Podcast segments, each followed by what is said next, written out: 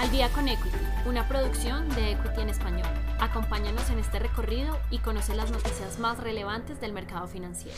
Cierre de la semana, viernes 3 de diciembre. Futuros de Wall Street en zona de volatilidad. A inicios del mes de diciembre, los mercados están presentando gran volatilidad, ya que los inversores continúan atentos al desarrollo de la nueva variante Omicron de coronavirus. Asimismo, Estados Unidos ha fortalecido las reglas de viaje ya que se ha detectado el primer caso de contagio de la variante en California. Siendo así, el Dow Jones presentó una gran subida de 550 puntos, reflejando una apreciación de 1.63%. Además, el S&P 500 exhibió un crecimiento de 1% y el índice Nasdaq manifestó una ligera subida de 0.23%. Precio del petróleo toma impulso por medidas de la OPEP. En la jornada del jueves, el precio del petróleo con referencia a WTI presentó una apreciación de 1.6% para ubicarse en los 66.7 dólares por barril. Asimismo, el precio del crudo con referencia a Brent se ubicó en los 69.2 reflejando una ligera apreciación de 0.4%. La cotización del crudo recuperó terreno después de la reunión de la OPEP y sus aliados, en el cual establecieron un acuerdo que estipulaba aumentar la producción en 400.000 barriles por día en enero. No obstante, la organización estableció que si se presentaran problemas en la demanda, se realizarán cambios inmediatos. Boeing 737 MAX consigue autorización de China.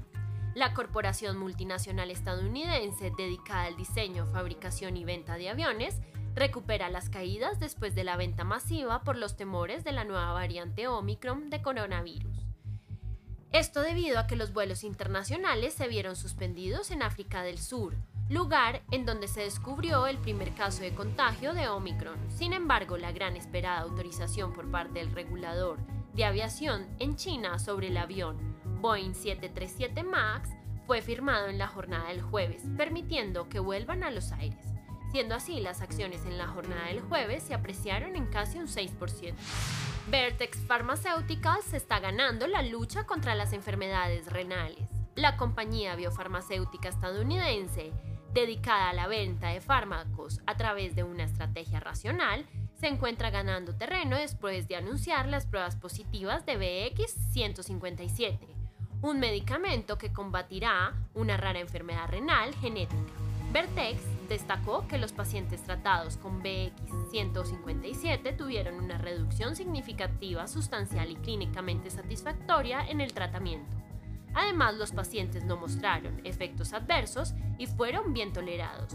Siendo así, en la primera semana de diciembre las acciones se apreciaron en casi un 7%. Dólar pierde terreno dando respiro al peso. Por otro lado, el dólar estadounidense presenta fuertes devaluaciones en la jornada del jueves, donde el peso colombiano se retira de la zona de los 4 mil pesos. Este comportamiento se presentó luego de los operadores del mercado entraran en un modo de aversión al riesgo antes de conocer el informe de las nóminas no agrícolas estadounidenses, el cual se conocerá en la jornada del viernes. Actualmente las cotizaciones del dólar peso se ubican sobre los 3.938 pesos. ¿Qué esperar la próxima semana en el mercado financiero? El lunes 6 de diciembre se conocerá la tasa de interés y política monetaria del Banco Central de Australia. El martes 7 de diciembre se conocerá el informe del sentimiento económico de Alemania.